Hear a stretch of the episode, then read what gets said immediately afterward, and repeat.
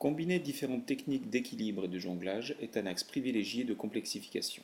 L'élève dissocie alors le travail du train inférieur de celui des mains. Il piétine tout en enclenchant une cascade aux balles, corps bien vertical et regard horizontal, de contrôle sur ses balles.